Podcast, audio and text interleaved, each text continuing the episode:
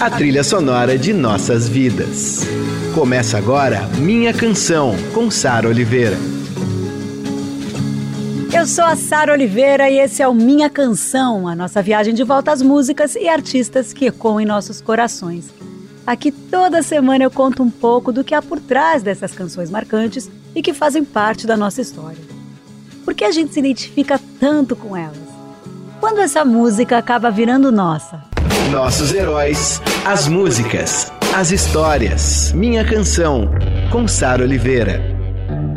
E a gente continua com a nossa saga Nirvana. Esse é o segundo episódio do Minha Canção Especial Nirvana e eu tô feliz demais mesmo, mesmo, mesmo, mesmo. Ó, fazer a pesquisa, relembrar a obra do Nirvana me fez perceber como o discurso do Kurt Cobain estava muito à frente nos anos 90. Eu falei sobre isso no primeiro episódio. É, e esse, esse programa aqui, esse segundo episódio, ele reforça bastante a lucidez das ideias do Kurt, né? Como a sonoridade da banda, mesmo passados aí os 25 anos, ainda permanece atualíssima, né? É isso, gente. Música boa fica.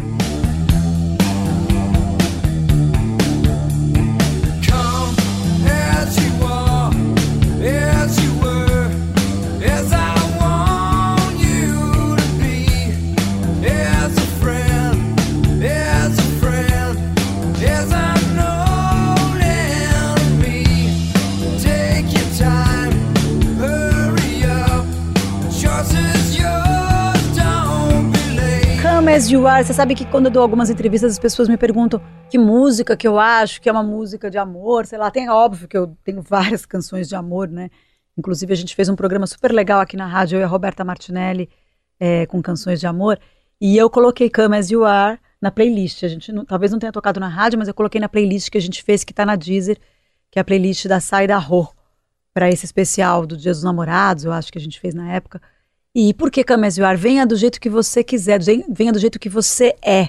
Eu acho isso tão lindo. Quando meu filho nasceu, Martim, eu coloquei. A Rita Weiner, que é uma artista plástica, fez um desenho de um leão assim e escreveu Come as you are. Eu pedi para ela escrever. Que é isso, meu filho? Venha como você quiser, seja o que você quiser, né? Grande clássico do Nirvana, saiu como segundo single do álbum Nevermind. O produtor Butch Vig disse numa entrevista à rádio pública, a NPR, a seguinte declaração: Eu acho que Come As You Are é sobre aceitação e sobre desajustados. Acabei de falar isso, sobre você aceitar o outro do jeito que ele é, né? Acho bonito isso, acho isso uma, uma declaração de amor. Você é legal sim, não importa o quão ferrado você esteja. Come As You Are é uma ode a aceitar alguém como ele é. Tá vendo? Isso é amor, gente. É você amar a pessoa do jeito que ela é. É isso aí. Kurt Cobain, lindo a cidade que ele nasceu, Aberdeen, em Washington, eles colocaram uma placa na estrada lá com a frase Bem-vindo a Aberdeen. Venha como você está. Welcome to Aberdeen. Come as you are. Ah, gente, eu acho isso muito bonito. Acho muito bonito mesmo. Ah, por falar em beleza, tem uma versão do Caetano Veloso para Come As You Are. Eu quero tocar um trecho aqui para vocês. Gente, olha isso. As you are, as you were, as I want you to be, as a friend, as a friend, as an old enemy. Take your time, hurry up. Choice is yours, don't. Olha, eu vou falar, ele era mais desbocado, mais transgressor que a maioria hoje em dia no mundo da música, principalmente os caras do rock, né? Ele era crítico ferrenho, por exemplo, do Guns N' Roses, mais especificamente do Axel Rose, pela postura misógina e mimada do Axel, né? É, essa fama de quebrar tudo, tudo nos hotéis, ficar loucão, machucar as pessoas, xingar as mulheres, enfim. Ele criticava abertamente o Axel Rose. Daí tem aquela famosa cena, ele zoando o Axel num VMA, numa premiação americana da MTV. Vocês se lembram disso? Axel Rose passa com seus 20 seguranças ali pela Courtney Love e pelo Kurt Cobain. Aí a Courtney brinca assim: Ei, Axel, quer ser padrinho da nossa filha? Aí ele responde um monte de grosseria do tipo: Shut up, bitch, fica quieta, sua. Enfim. Aí Kurt diz que ele é um playboy mimado, misógino, racista que trata mal as pessoas que trabalham com ele e que só se cresce porque tá lá com um monte de segurança defendendo ele.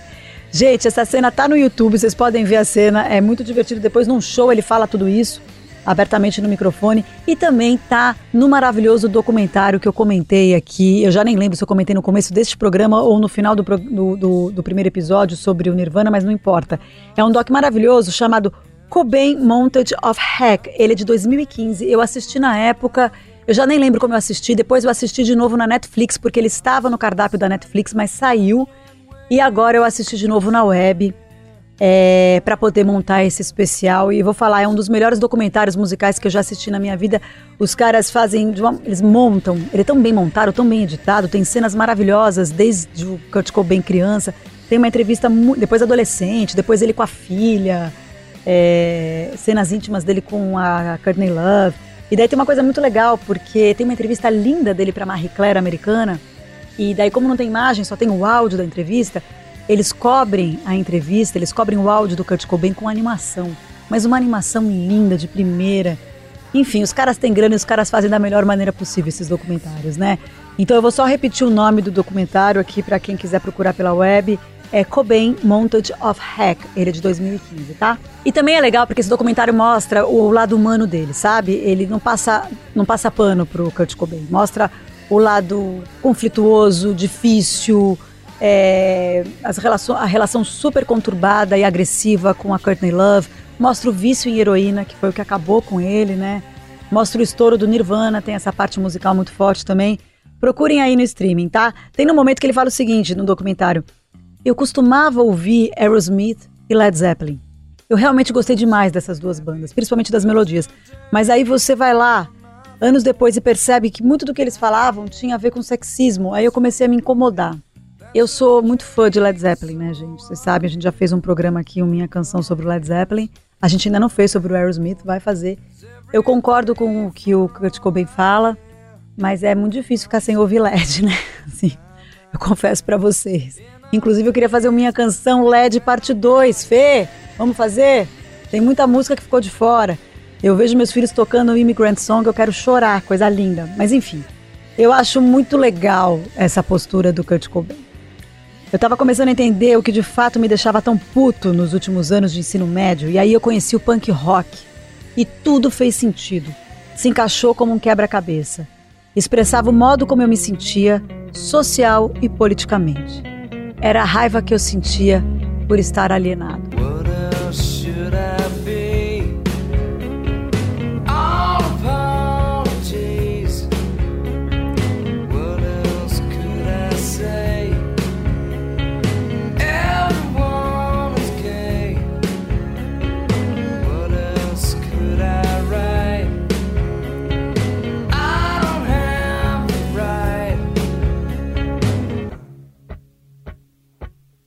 Minha Canção, com Sara Oliveira.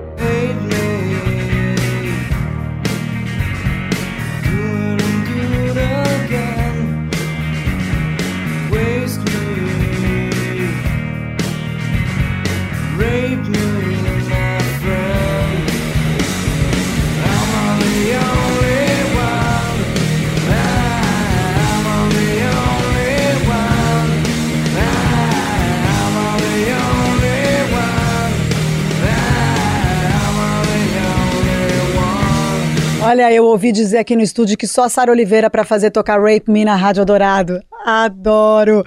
Tá aí, gente, dois exemplos belos de como unir o peso e melodias maravilhosas. Aliás, essa marca do Nirvana, né? Foram aí Rape Me e antes All Apologize, que fazem parte do terceiro álbum lançado por eles, o Inútero, que foi uma delícia ouvir para preparar esse especial para vocês.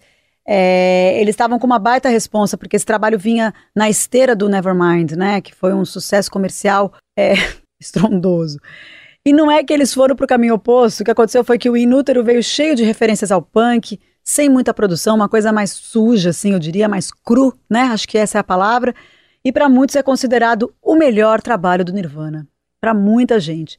É, Rape Me fala da violência contra as mulheres é uma crítica clara ao estupro. No começo teve muitas dúvidas sobre isso e o Kurt Cobain veio.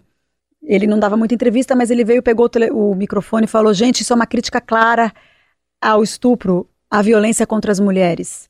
Presta atenção na, nesse trecho que ele, que ele concedeu à revista, nesse trecho da entrevista que ele concedeu à Rolling Stone em 92, como mostra esse cara sensível e contra o sexismo que ele era. Olha só. Eu definitivamente me sinto mais próximo do lado feminino do ser humano do que do masculino. Ou da ideia norte-americana do que um homem deve ser. Assiste aí um comercial de cerveja americano e você vai entender do que eu estou falando. Minha canção, com Oliveira.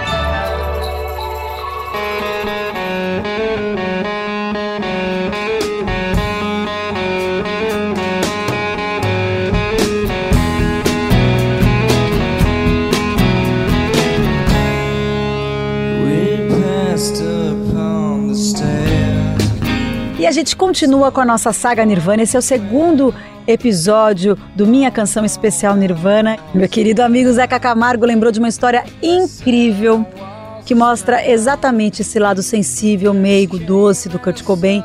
E eu tinha que compartilhar isso com vocês. Eu lembrei que ele foi o único brasileiro que entrevistou Kurt Cobain e falei: Zeca, fala pra mim. Sara, querida, Olha, só você para me fazer lembrar dessa entrevista que foi sem dúvida uma das melhores de toda a minha carreira, falar com Kurt Cobain, ainda quando Nirvana era o auge, né? Aliás, nunca deixaram de ser, enfim. Mas foi foi uma história incrível que eu tenho o maior orgulho de lembrar, porque foi no Rio de Janeiro e foi, como a gente sabe, é, como sempre é com show business, foi meio complicada. É, ela estava marcada para um final de tarde, tipo, sei lá, umas seis da tarde, digamos, é fim de tarde, eu sabia que o Kurt estava no estúdio, estamos falando de começo dos anos 90, né, 93 provavelmente, e é, quando é, marcaram o Kurt Cobain, a qualquer hora, não tem momento, a gente queria prioridade total. E fomos lá, ele estava no estúdio e a gente sabia que ele estava gravando com a banda da Courtney Love, a, a Hole.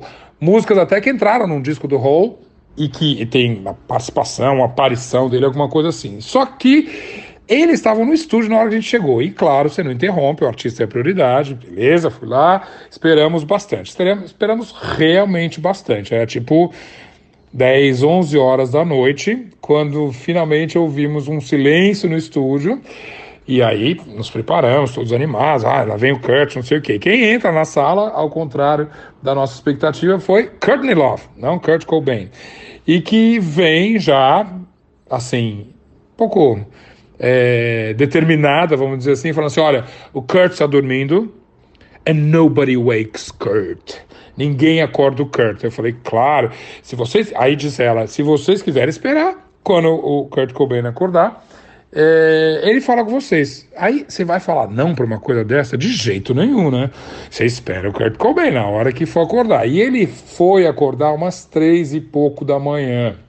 A gente já estava um pouco cansado, mas tudo pelo Kurt, é claro. E aí você fala, nossa, lá vem ele, porque, né, tava no estúdio, aí dormiu tal. Ele apareceu, assim, como se tivesse acabado de... Bom, tinha acabado de acordar, né, mas com, com uma cara linda, limpa, a, a, simpático. Era, foi até o anticlímax, assim, porque a gente falou, ah, lá vem, né? A, a Kurt já tinha colocado aquele tapetão ali meio seca, meio dura, e ele foi simplesmente maravilhoso. Essa entrevista que a gente picotou é, no MTV no ar na época, claro, né, você tem uma coisa dessas na mão, você quer aproveitá-la bastante. Depois ela, eu não sei como isso foi parar em documentários, assim, de, do próprio do Nirvana, é, porque foi uma conversa solta, sem nenhuma preocupação. Ele, ele com aquele olho, eu só lembro dos olhos dele, que era aquele um azul que pulava na sua cara. Ele, né, com, aquela, com aquele jeito todo desarrumado. Eu lembro da, dele tirar uma hora da mochila é, uns discos mu, de, dos mutantes. Ele falava: onde é que eu consigo mais desses assim?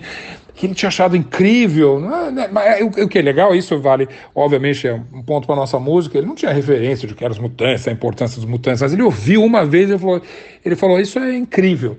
É, e aí conversamos sobre isso, sobre música e sobre ser Kurt Cobain. E, eu, e, e claro, acabou quatro e tanto da manhã, mas eu lembro de sair de lá vibrando, feliz da vida com essa entrevista, que era realmente um furo, né? Ali é preciso lembrar que a gente é, trabalhava na MTV, Music Television. Então, nosso furo é uma grande entrevista de música. E a gente tinha uma entrevista com um dos maiores ídolos da música até hoje, mas imagina naquela época.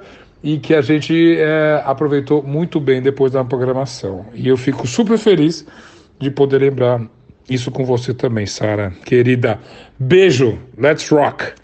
Cara, que sensacional! Uma entrevista dessas vale qualquer cansaço, hein? Obrigada, Zeca. Nobody wakes Kurt. Ninguém acorda o Kurt, hein? Eu também faria igual você, cara. Eu ficaria ali até as três horas da manhã, na calada da noite. Somos notívagos, a gente espera Kurt Cobain e valeu a pena, hein? Ele veio ali descansado e deu essa super entrevista e ainda deu o furo de reportagem que é dizer que ouvia mutantes. Olha só, eu adoro essas referências boas, essas pontes entre artistas que vão lá para o passado e, e, entendem os caras que vieram antes, né? Obrigada, Zeca Camargo, muito obrigada mesmo. Agora a gente vai de About a Girl.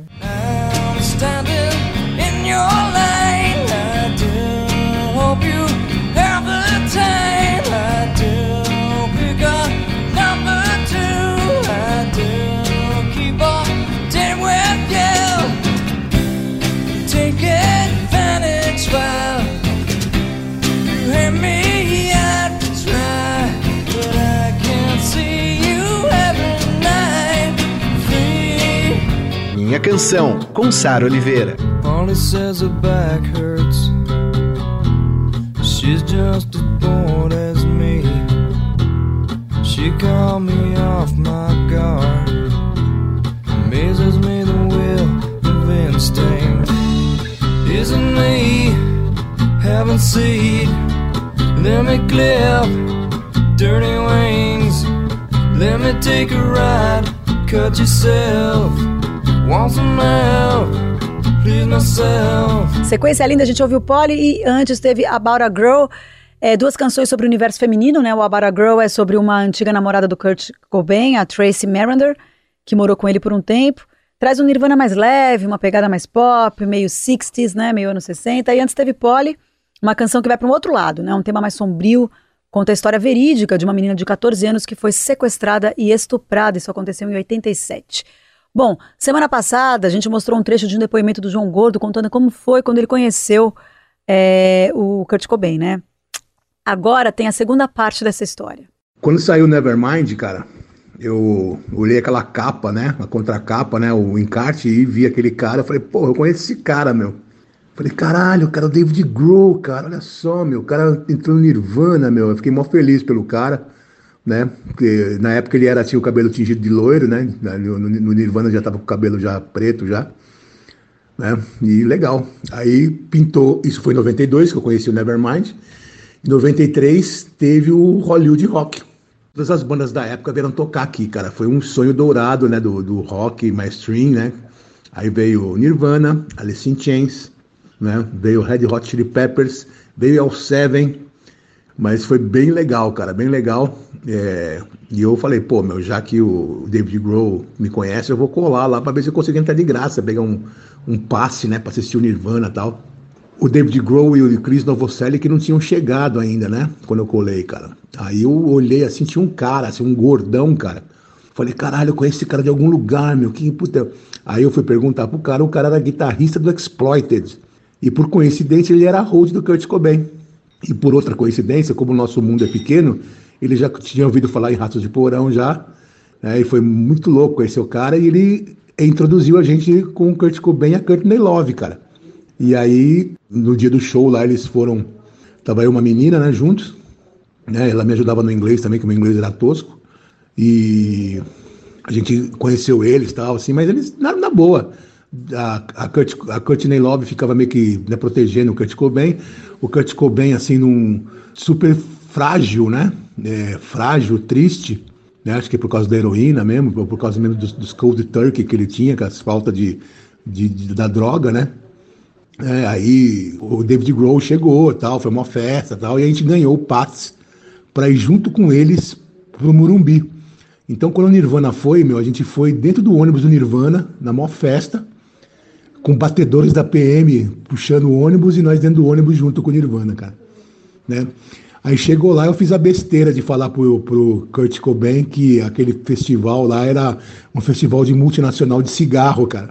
Que o Hollywood Rock, eles pensavam que era Hollywood da, do estúdio Hollywood, de cinema e tal, mas não, era do cigarro Hollywood, né? E ele ficou muito puto e falou que era uma bosta tudo, né? E ficou nessa, cara. Aí o Chris Novoselic me deu um, um manifesto em português para mim é, apresentar o show do Nirvana. Tinha 100 mil pessoas lá no estádio do Morumbi. Eu subi no palco muito doido. É, nem lembro o que eu falei, cara. É, lembro que tem, se pegar o VHS do Nirvana, tem lá eu com a selecionando da MTV ali, né? João Gordo, Rato Porão, aquela coisa. Agora com vocês, Nirvana! Né? A banda mais underground do mundo tal. E assim, o Kurt Cobain meio que cagou no show, né, cara? 100 mil pessoas ficaram com cara de bunda em silêncio enquanto eles faziam, mó, tiravam umas cover torta, tudo desafinado, né, meu? Com os, tô errando na nota da Smell Like Teen Spirit, cara. Foi, puta, cara, foi muito tosco, cara. E aí, passou o show, né? Nós estava lá junto com eles no Maxud Plaza. O Kurt Cobain veio e perguntou se tinha festa. Se a gente sabia onde tinha droga. Eu falei, ah, eu sei. É, tinha aqui na Augusta, tinha o Der Temple, né? Que era a casa do meu amigo Didio. E o Didio falou: meu, traz ele aqui que a gente faz a festa aqui. Foi o que aconteceu. Passamos algumas horas com o Kurt Cobain, a Courtney Love, foi o Flea do Red Hot Chili Peppers, foi uma mina do All Seven, foi uma mina do Hole também que estava junto com a Courtney Love.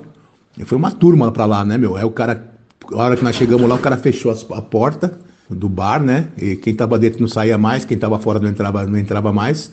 E começou uma festa ao som do DJ Aldo, né? Que ele só, ele só tocava nos 60 e com um monte de droga, né, meu? E foi puta sonho dourado, porque né, o Kurt Cobain, foi ali que eu vi ele, ele sorrindo, cara, porque eu vi ele sorrindo. Eu, eu, o que eu lembro dessa, dessa festa, eu dançando Taxman dos Beatles com a Courtney Love, parece sonho isso aí, né? Eu dançando Taxman dos Beatles com a Courtney Love, aí veio o Kurt Cobain correndo e pulo de cavalinho nas minhas costas, sabe? Eu vi o cara brincando, o cara brincou, tudo, cara, né? E o contato que eu tive com ele foi esse aí, meu. É, foi muito louco, foi poucas horas, mas foi muito intenso, cara. Né? E chegou uma hora ali que eu tive que ir embora, mas a festa continuou, cara. Meu amigo Renato pegou, levou eles pro Love Story, cara.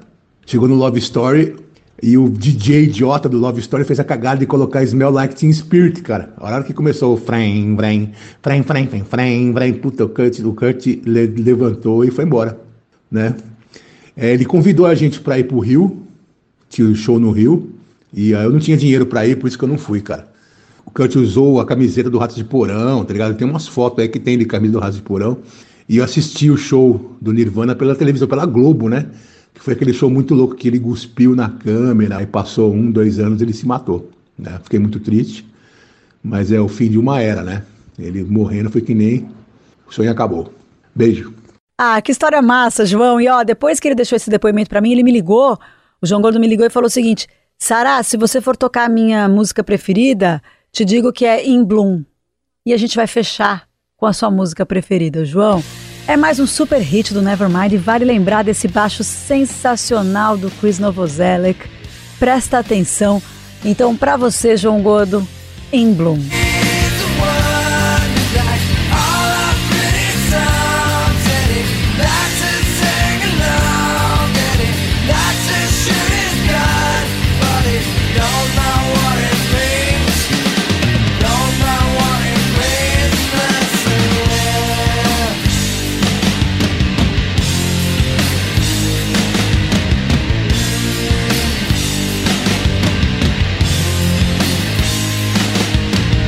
In Bloom, a preferida do João Gordo, essa faz parte do mega clássico Nevermind. E assim a gente encerra a nossa homenagem ao Nirvana, que viraram esses dois episódios lindos. Você pode encontrar no site da Rádio Dourado na íntegra com todas as músicas. Você pode encontrar no podcast Minha Canção, que tem na Deezer, no Spotify, no iTunes, na Apple Music, em todas as plataformas. Você pode encontrar em vídeo no meu canal de YouTube, o canal da Sara Oliveira.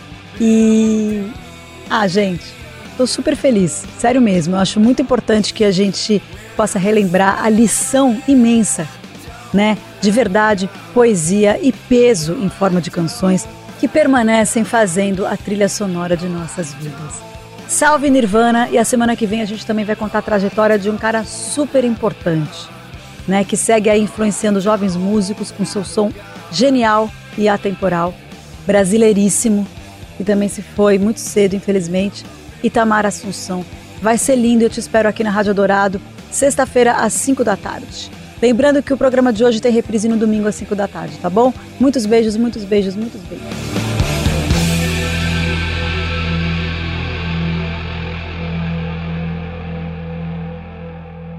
Você ouviu Minha Canção, com Sara Oliveira.